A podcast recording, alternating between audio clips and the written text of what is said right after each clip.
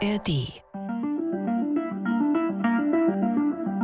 Stellt euch vor, einer eurer Verwandten war vor vielen, vielen Jahren extrem berühmt. So berühmt, dass ihn eigentlich so ziemlich jeder im Land kannte. Ihr habt ihn nie wirklich kennengelernt, aber ihr wisst, dass in der Lebensgeschichte dieses Vorfahren sehr, sehr viele Antworten stecken. Antworten darauf, zum Beispiel, warum eure Familie so tickt, wie sie tickt. Aber auch Antworten darauf, warum fast eine ganze Gesellschaft so tickt, wie sie tickt. Das hier ist die Doku von RBB Kultur. Ich bin Johannes Nichelmann.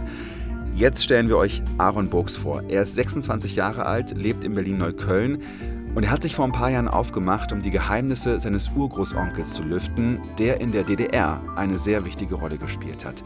Die ganze Story erzählt euch Silvi Kürsten.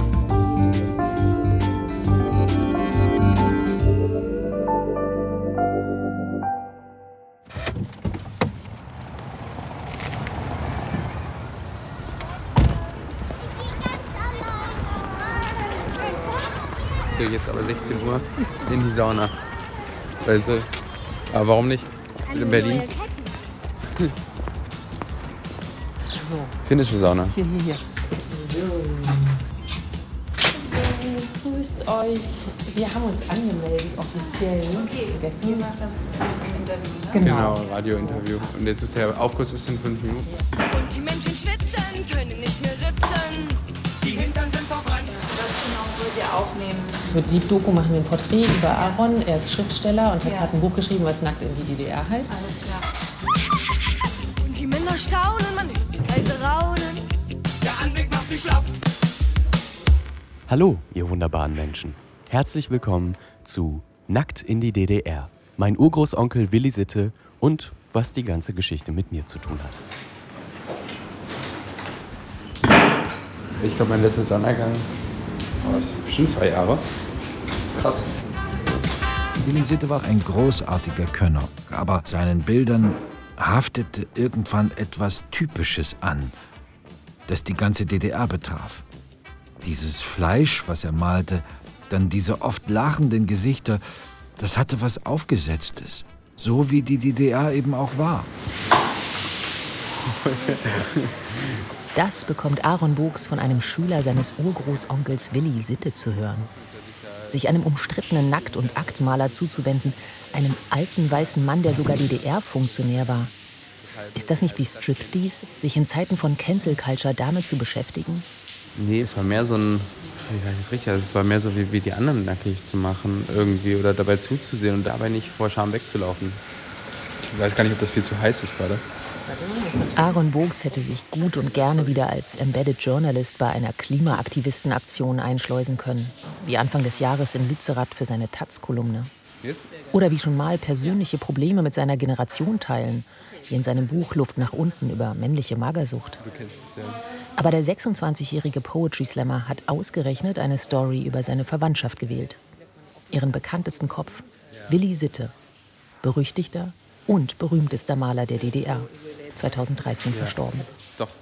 Aaron hat ihn nie kennengelernt, weil sich die Sittes nach der Wende so gut wie nie getroffen haben. Weil das gemeinsame Reden über das davor quasi tabu war. Aber Aaron redet, schreibt und liest heute darüber. Der letzte Schultag vor den Weihnachtsferien steht an, dessen Vorabend meine Mutter traditionell nutzt, um für ihr ganzes Kollegium bis tief in die Nacht Plätzchen zu backen.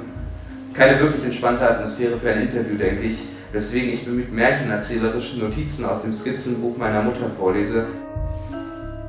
Augen von Dürer studieren, zeichnen, lese ich weiter. Mehr ins Detail gehen. Details herausnehmen. Das habe ich dann auch gemacht, sagt sie knapp und rührt etwas in der Nougatmaske. Aarons Mutter hat sogar noch Zeichenunterricht von dem berühmten Onkel Willi bekommen. Müsste eigentlich ziemlich viel erzählen können über ihn. Er hat nicht lang geredet, kurz seine Aufgabe gegeben und dann war die Klarheit da. Trainiere, mach was und komm wieder, wenn du was gemacht hast. Wenn du was willst, dann musst du was machen, sagt sie und schiebt ein weiteres Blech Plätzchen in den Ofen. Diese Art mag ich ja. Dann wendet sie sich zu mir zu. Reicht dir das? Ich sehe auf mein Aufnahmegerät, 10 Minuten. Hast du dich in der ganzen Zeit gefragt, was Willis Einfluss seines ganzen Werkes auf die Kunst der DDR und die DDR überhaupt so mit dir zu tun hatte, also mit deinem Leben? Ist irgendwas? frage ich. Ich konzentriere mich hier nur auf meine Plätzchen, sagt sie. Mich verwundert es irgendwie, was du als Ergebnis aus meinen Antworten nimmst. Ich hoffe, das nicht, macht deine Recherchen hier nicht unangenehmer. Mir ist hier gar nichts unangenehm, sage ich. Ich finde das eher spannend, denn ich frage mich ja schon, was das mit mir zu tun hat. Was? fragt sie ruhig. Sparsame Dialogbereitschaft nennt Aaron das. Ein bekanntes Problem für viele ostdeutsche Nachwendekinder. Aber soll man mitschweigen, wenn man ausgerechnet Journalist und Schriftsteller ist? Muss man das Urteil über den wichtigsten DDR-Maler den Kunstexperten überlassen, wenn er doch aus den eigenen Rängen kommt? Kann man nicht selbst besser nachvollziehen, warum jemand wie Sitte in die Politik gehen, 14 Jahre den Verband bildender Künstler leiten und noch ein Jahr vor der Wende sowas sagen wird?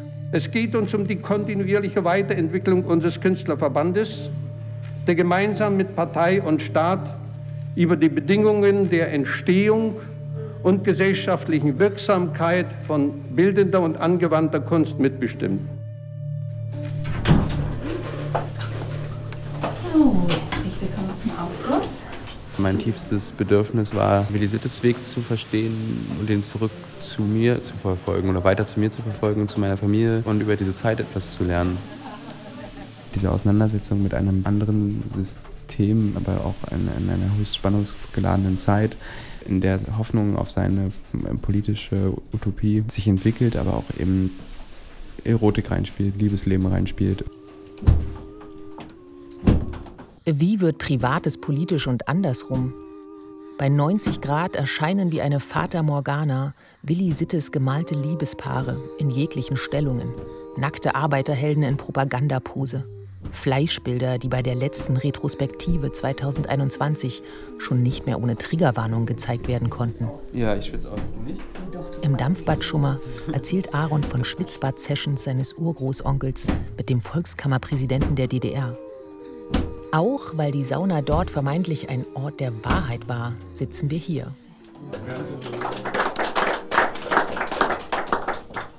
Ich hatte früher ein Problem mit FKK-Stränden, weil ich das Gefühl hatte, es gibt so ein so ein Müssen, sich ausziehen zu müssen und fand deswegen auch unangenehm, dass sich dieser FKK-Kult auch bei meiner Großmutter zum Beispiel so auch in den Alltag so mitgetragen hat. Jetzt finde ich es total cool, weil ich irgendwie denke, es ist doch eine sehr freie Form zu sein. Aber eigentlich hat man ja ganz viele Formen, wie man eigentlich sein möchte. Aber man scheitert ja sehr oft dann an der Realität oder an den Umständen.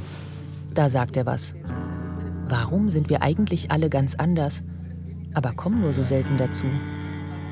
Der 26-Jährige will wissen, wie und warum sein Urgroßonkel offensichtlich an den Umständen scheiterte. Warum der, der seit seiner Jugend für die Freiheit der Kunst war, zum Schluss Teil eines Systems wurde, das für das genaue Gegenteil stand. Es gibt nur Schwitzen oder Frieren. Zynische Witze zu kapieren. Die in der Öffentlichkeit kursierenden Meinungen zu Willi Sitte, Aaron kennt sie mittlerweile fast auswendig. Für Willi Sitte war doch die Kunst das Wichtigste. Ja, das Wohl der Künstler. Er hat Karrieren gefördert, er hat Karrieren verhindert. Es gibt nur Leben oder Hassen. Er war ein Teil des Unrechtsstaates. Er wollte ihn verändern. Willi Sitte hat seine Macht ausgenutzt. Nein, er hat die Macht nutzen müssen. Er hat sich aber mit den Mächtigen eingelassen. Ja, weil er doch musste.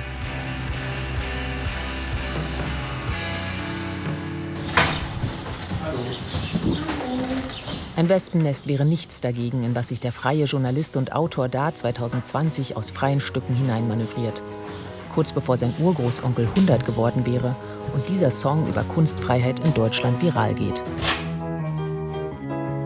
Das ist alles von der Kunstfreiheit gedeckt.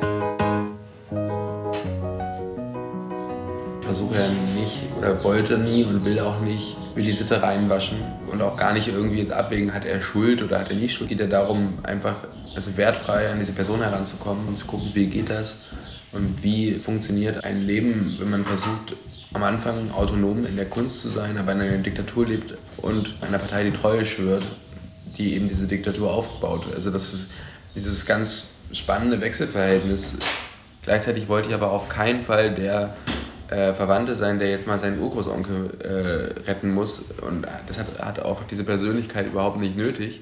Das sagt Aaron nach der Sauna in seiner sporadisch eingerichteten Neuköllner Erdgeschosswohnung, die von seiner notorischen Abwesenheit erzählt.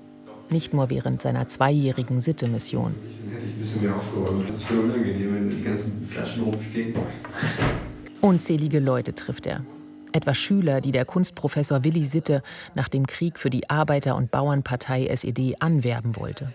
Schüler, die ihn bespitzelt haben. Gegner, Befürworter, Freunde, Feinde und immer wieder Menschen, die für Überraschung sorgen. Hallo, Herr Buchs. Normalerweise enthalte ich mich persönlicher Meinungsäußerungen zu solchen Texten, deren Umschrift mir zuteil wurde. Dieser Archivar bringt die Memoiren von Aarons Urgroßvater Franz Sitte in leserliches Deutsch. Aaron hat sie von einer Großtante, die erst auch nicht mit ihm reden wollte. Dennoch so viel, in meinen späteren DDR-Jahren begegneten mir im politischen Bereich vorwiegend Mitläufer und Ja-Sager, aber auch echte Überzeugte. Unter letzteren waren unverbesserliche Ideologen, Betonköpfe, jedoch auch solche, welche den Sozialismus als bessere Gesellschaftsordnung ansahen, sich damit kritisch auseinandersetzten und dafür unter Inkaufnahme von Nachteilen, zum Beispiel Parteistrafen, wirkten. Letztgenannten konnte ich meist Respekt abgewinnen, weil sie mir als ehrliche Menschen erschienen. Dieser Kategorie möchte ich die mir dokumentarisch begegnenden Sittebrüder zuordnen. Ja,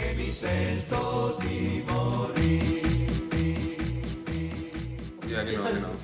Die Memoiren sind ein Gamechanger für Aaron. Er versteht, dass es neben Willi Sitte noch drei weitere Brüder gibt, die voller Tatendrang den Sozialismus mitgestalten, die zwischen Obrigkeit und eigenem Willen jonglieren. Franz, der ein Glaswerk, und Ernst, der einen Landwirtschaftsbetrieb leitet, sowie Rudolf, der Kunst am Bau macht. Ändert das nicht den hyperkritischen Blick auf Willi Sitte?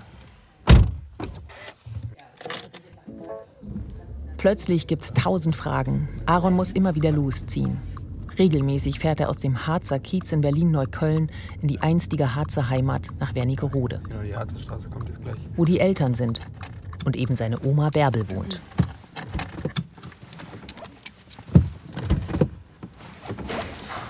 Na, Schatzi? Na?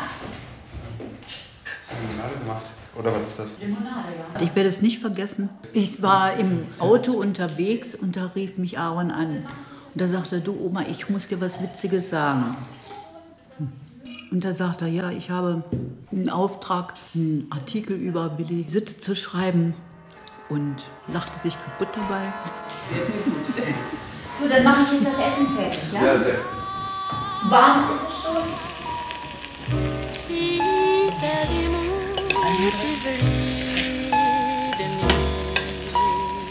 Ich wollte Sauerbraten machen. Das ist praktisch so ein Familiengericht. Und wenn mein Onkel zu uns kam, zu meiner Mutter, das einzige, sein größter Wunsch, Sauerbraten. Böhmischen Sauerbraten gibt's immer dann, wenn die 1946 aus dem tschechischen Sudetenland geflohene Sitte-Familie was zu feiern oder zu besprechen hat. Als das 100. Jubiläum des berühmten Onkels ansteht, löchert Aaron mit Fragen, platzt in das familiäre Nachwendeschweigen. So, bitteschön. Ich reiche. Und dann hast du ja uns eingeladen. Wir haben dann eben Sauerbraten gegessen, so ein ganz normales Familienessen einfach. Vorsichtshalber drunter. Und dann am Ende hast du dann gesagt, so, und jetzt zeige ich dir mal was. Und dann hast du das Bild geholt. Nee, wenn schon, denn schon. Und, und vor allen Dingen dieses Bild, diese heilige Familie. Bei mir, ich bin kein großer Aarons Oma Bärbel ist die, die wirklich auf ihn eingeht, die die Familie zusammenbringt und alte Geheimnisse lüftet. Das Bild ist von Haus zu Haus, also wir haben vier Häuser gebaut. Von Haus zu Haus ist das immer im Wandschrank oder mit umgezogen, weil man es so nicht hinhängen konnte. Schön ist was anderes. Das sagen viele Leute über Sittes Bilder. Aber dieses idyllische, mittelalterlich wirkende Malen nach Zahlenbild mit Kuh- und Bauernmarkt ist besonders komisch und untypisch für ihn. Trotzdem ist Aaron gecatcht, weil. Weil schon allein diese Geschichte von dem Gemälde so abgefahren war. Also, dass es 1940 entstanden ist, von ihm als Kommunisten gemalt, aber auf der Hermann Göring Meisterschule für Malerei, wo der Lieblingsmaler von Adolf Hitler lehrt und er sie ausbeutet, er rebelliert, irgendwie in den Krieg muss, dann nach Italien geht und dann zurück in die DDR kommt und dass er das dann meinen Urgroßeltern geschenkt hat zur, zur Hochzeit. Das ist so eine, so, das hat für mich so was Greifbares, Menschliches gehabt. Ich kann ja erstmal die Teller Keine Verletzung mehr. Nie wieder Willi Sitte war damals Anfang 20, etwas jünger als Aaron heute. Aus der Blase der Kreativindustrie scheinen die Widrigkeiten seines künstlerischen Werdegangs heute unvorstellbar, irgendwie unbewertbar. Und deswegen ist Aarons erster Sitte-Text fürs neue Deutschland bewusst vorsichtig formuliert. Ja, und das war so, dass er den Artikel geschrieben hat und hat fürs neue Deutschland. und ich war ähm, hin und weg von dem Artikel, weil es eben wirklich so frisch und so unvoreingenommen. Das ist doch nicht so schwer. Ich kenne es ja nicht nur seit der Wende, sondern auch schon zu DDR-Zeiten. Es ging ja immer ein, der beste Maler, der größte, aber. Und dieses, dieses. Aber aus Westzeiten dann. Nein, es gab auch in der DDR gab es viele Kritiker. Ja. Der war, der war auch in der DDR umstritten. Und du kennst doch diesen, diesen Ausspruch, der da, den du selbst gezeichnet als von. Und das ist, kommt aus, der, aus, der, aus DDR-Zeiten. Aber das Aber ist ja bezogen in der heutigen Situation nicht auf seine Kunst, sondern das Aber seine Das auf seine politische Rolle, ähm, weil man das aber nicht weiter be äh, beleuchtet hat, warum, weshalb, weswegen, kommt immer diese, dieser, dieser, es muss immer zum Schluss dieser negative Touch kommen, seine Aber- politische aber Geschichte. In der DDR, das interessiert mich jetzt nur nebenbei, in der DDR wird man doch nicht geschrieben haben, aber seine, aber seine politische. Nein, nicht die politische, da wurde seine äh, Technik, seine Maltechnik. Ja, ist genau umgedreht. Diese Bilder, diese frühen Bilder, die er, weil er ein Künstler war, die er so toll empfunden hat und gemacht hat, das haben die nicht verstanden. Malt er das Bild für eine Intellektuelle, für eine in- intellektuelle Kunstwissenschaftler, die es zu anal- analysieren verstehen, oder malt er das Bild eben für das Volk? Und ich finde, da müssen einfach mal Menschen aus dem Volk gefragt werden. Zu jeder Lesung spielt Aaron die Hetzkampagne ab, die das DDR-Fernsehen in den 60ern gegen seinen Urgroßonkel fährt. Weil die Bilder nämlich vielen zu modern waren. Von wegen lupenreiner, linientreuer Malerfürst. Von wegen klares Täter-Opfer-Schema, hier schwarz, dort weiß. Es ist kompliziert. Also ich äh, habe natürlich auch Zeiten durchgemacht, wo man äh, zuweilen auch an sich selbst zweifelt, nicht, äh, wo man sich fragt, äh, hast du denn vollkommen Unrecht oder haben die anderen vollkommen Unrecht. Trotzdem ist es so, dass man natürlich auch jede Kritik äh, wahrgenommen hat. Äh, Man hat sie geprüft, äh, ob da ein Körnchen daran stimmen könnte.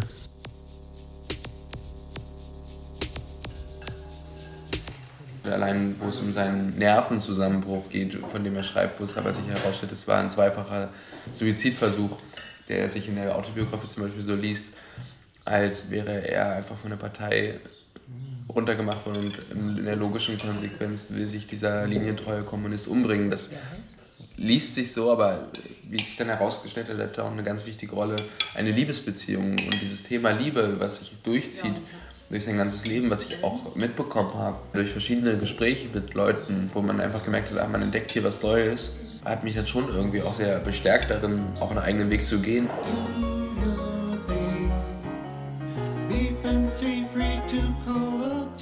Es ist alles nicht so einfach, wie man denkt und vor allem nicht so logisch, wie es scheint. Das macht es nicht unbedingt einfach für Aaron, aber während seiner fast zweijährigen Recherche gelingt es ihm, akribisch nachzuvollziehen, wie sein Urgroßonkel während zweier Diktaturen zu dem wurde, für den ihn heute alle halten. Und dabei findet Aaron ganz nebenbei sogar noch zu seinem eigenen Künstler- und Schreiber-Ich.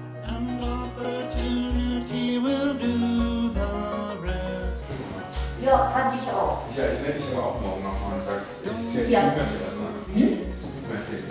Aber ich habe dann gemerkt einfach, dass ich die ganze Zeit eigentlich alles aufschreiben wollte, weil alles neu war für mich. Es war sowohl das journalistische Arbeiten war neu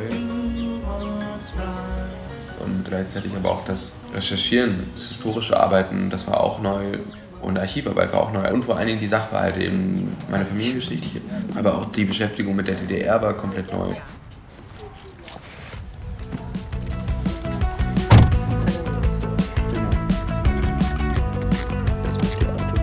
Inzwischen ist Aaron gefeiert als eine wichtige Stimme der ostdeutschen Nachwendegeneration. Seit Wochen jettet er von einer Lesung zur anderen. Ja, guten Tag, hier ist Aaron Wuchs, hallo. Ähm, ich habe heute Abend ein Zimmer bei Ihnen. Ich hatte die ähm, Kunststiftung Sachsen-Anhalt gebucht, das Zimmer. Und ich habe eine Lesung vorher in der Moritzburg. Also ich werde auf jeden Fall, ähm, äh, bis wann ich denn einchecken kann bei Ihnen. 24 Stunden. Jetzt müssen wir, äh, bei, nee, nee. Halle, wo Aarons Urgroßonkel über 30 Jahre gelehrt und bis zu seinem Tod 2013 gelebt hat. Wir sind super spät dran. Herzlich willkommen zu diesem Abend, wenn man so will, ein Nachklapp zu unserer Ausstellung, die wir 2021-22 zum Werk von Willi Sitte zur großen Retrospektive hier im Haus durchgeführt haben. Thomas Bauer-Friedrich kommt auch in Aarons Buch vor, supportet ihn von Anfang an. Der Museumsdirektor der Moritzburg hat mit der Retrospektive auch ein 30-jähriges Nachwendetabu gebrochen und Sittes widersprüchliche Welt erstmals komplett Land, gezeigt. in dem der Künstler stets gesellschaftlich dazu herausgefordert wurde, sich mit geschichtlicher Hallo, ich bin, ich bin sehr optimistisch. Ja. Das bin ich auch. Ja. Als performance-erprobter Poetry Slammer ist Aaron jetzt in seinem Element. Auf der Bühne steht er zusammen mit Inna. Sie ist gleich alt, kunstinteressiert und aus der Ukraine. Auch ihre Familie ist also vom real existierenden Sozialismus geprägt worden. Wir haben uns bei der Tagung damals kennengelernt und du kamst zu mir und hast dann einfach gesagt, hey, ich fand die Frage toll, die du gestellt hast gerade. Und ich dachte zuerst, ist das ein Journalist, ist das ein Schriftsteller? Ja, ich habe dann, so eine- ich hab dann so ein bisschen offensive Art und Weise ähm, auf Menschen zuzugehen. Aber ja. Ja, auf jeden Fall. Darauf fährt Aaron in seiner Lesungsmontur aus Hipsterhemd und Space Rider Stiefeln noch schnell sein Sitte-Remix ab. Und jetzt kümmern wir uns um einen Mann, der zu den bekanntesten und auch umstrittensten Künstlern der DDR gehörte. Ich wollte ein richtiger sozialistischer Realist werden. Also Realismus war für mich ganz klar. Ja, was hat das Ganze denn mit Ihnen zu tun? Kunst, Kommunismus und Krieg. Ja, was hat das Ganze denn mit Ihnen zu tun? Ähm, Ja. Genau. Ja, Bis Inna Skliarska wirklich zu Wort kommt und was zu ihrer Forschung über sozialistische Nacktheit bei Willi Sitte sagen kann, dauert es. Weil Aaron sich überschlägt, weil er immer wieder von den Schwierigkeiten seiner Recherche erzählen muss. Beispielsweise die mit seiner Mutter. Das wird schon so sein, vermute ich, sagt sie langsam. Also keine Ahnung, mich interessiert eher, wie er auf die DDR gewirkt hat und die DDR auf unsere Familie und legt da nicht irgendwas rein, was nicht da ist, Aaron. Mach ich doch gar nicht, sage ich. Irgendwas stört mich an der Frage, sagt sie. Ich bin einfach heilfroh, dass die Wende rechtzeitig kam und darüber bin ich so froh, dass ich schon fast wütend werde, wenn ich darüber nachdenke, dass ich über so eine Situation noch reden soll. Kurz darauf nimmt sie den Topf vom Herd und hält ihn mir mit einem kleinen Löffel hin, wie sie es immer macht, wenn sie Nougatkerzen backt. Ja, das war eines der schwierigsten Interviews. Ich lese danach gleich noch eins. Als ich diese Stelle gelesen habe, musste ich schmunzeln und tatsächlich, obwohl deine Mutter gedacht hat, dass sie vielleicht die schlechteste deiner Interviewpartnerinnen war, ist es eine meiner Lieblingsstellen in diesem Buch und weil ich sie sehr gut nachempfinden konnte. Die ukrainische Kunstwissenschaftlerin, die seit 2017 in Halle lebt, ist auch verewigt in Aarons Familienarchäologie. Zur Buchveröffentlichung postet sie auf Instagram: Es ist rosa, aber nicht rosig, weil es dem persönlichen Bedürfnis entstammt, endlich Fragen zu stellen und nackte Antworten zu fordern. Ich komme ja noch aus dem größeren Osten, sage ich jetzt mal, als die DDR. Und ich habe sehr oft mich mit sozialem Realismus auseinandersetzen müssen, auch in der Ukraine. Denn das war ja auch die von der Partei vorgegebene Kunstrichtung.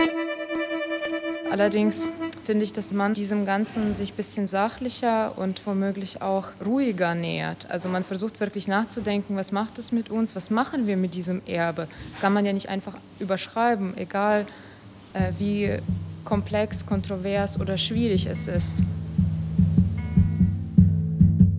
Was Inna sagt, klingt logisch, braucht aber den unmoralisch generösen Blick. Klar können wir in Sittes Bildern heute eine besonders eigenwillige, ja expressive Verbildlichung sozialistischer Ideale sehen. Doch wer A sieht, muss auch B sehen.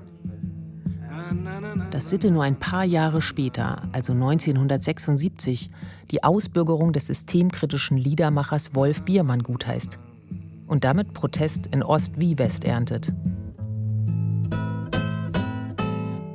Ha, ha, hallo Herr Biermann, haben Sie kurz Zeit für ein Interview?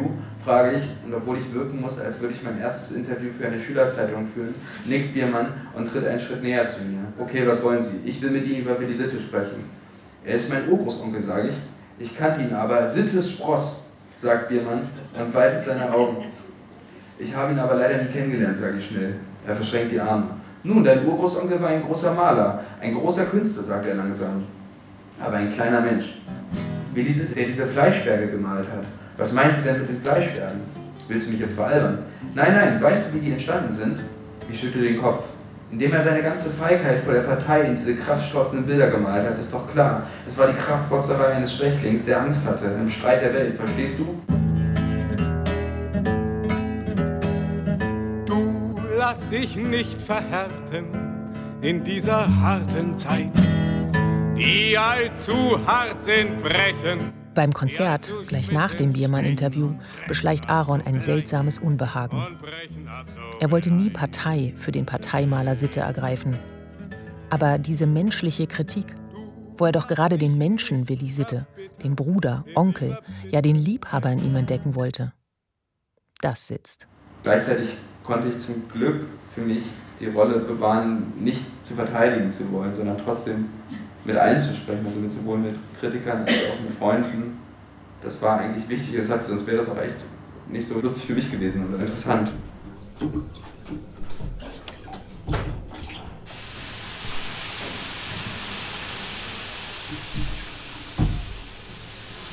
Wir können schreiben, diskutieren und fragen, aber es ist nicht unsere Aufgabe, die von uns erdachten Konflikte unserer Eltern zu lösen. Diesen Rat bekommt Aaron irgendwann von dem Görlitzer Nachwendekind und Schriftstellerkollegen Lukas Rietschel.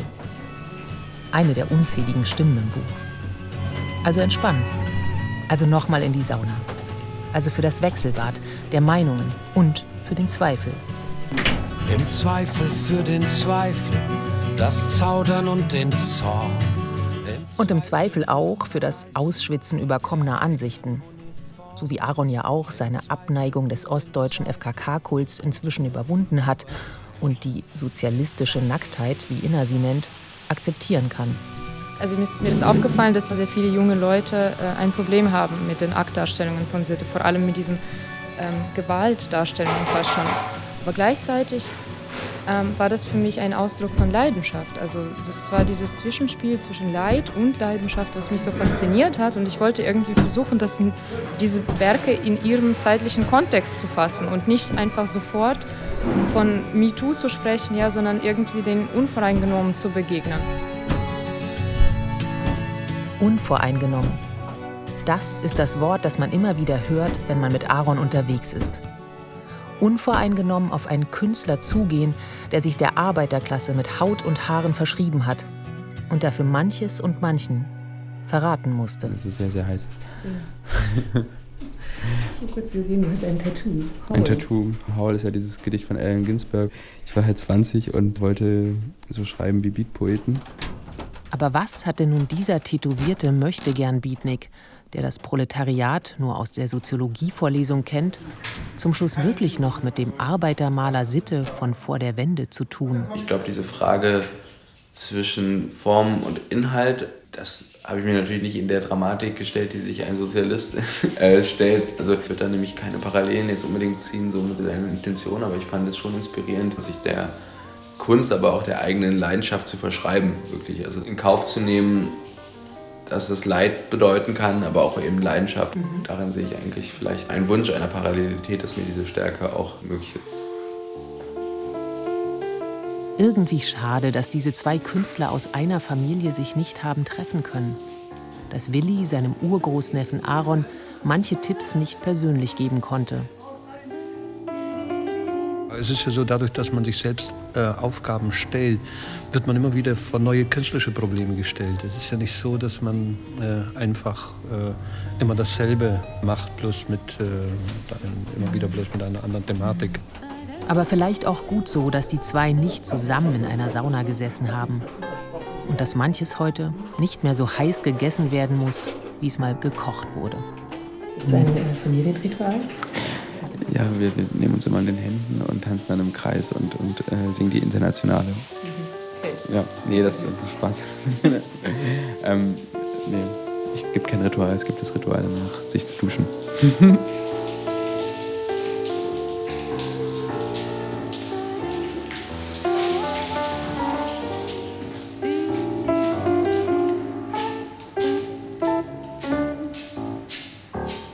Eine Deep Doku-Folge von Silvi Kirsten.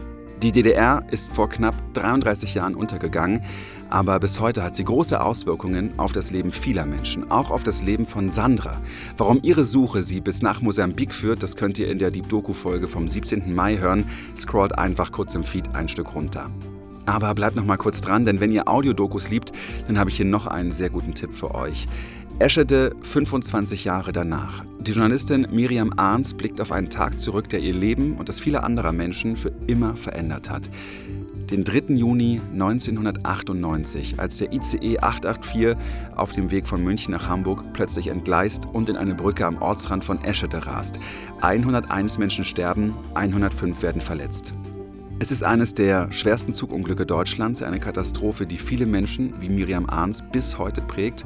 Sie verlor bei dem Zugunglück ihre Mutter, die gerade auf dem Weg zu einem Klassentreffen in Dänemark war.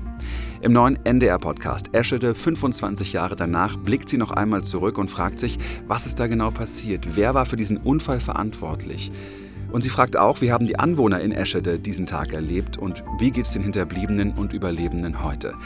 Diesen berührenden Podcast, den hört ihr ab sofort in der ARD Audiothek und da erscheint auch jeden Mittwoch eine neue Folge von Deep Doku. Erzählt's gerne weiter. Danke und tschüss.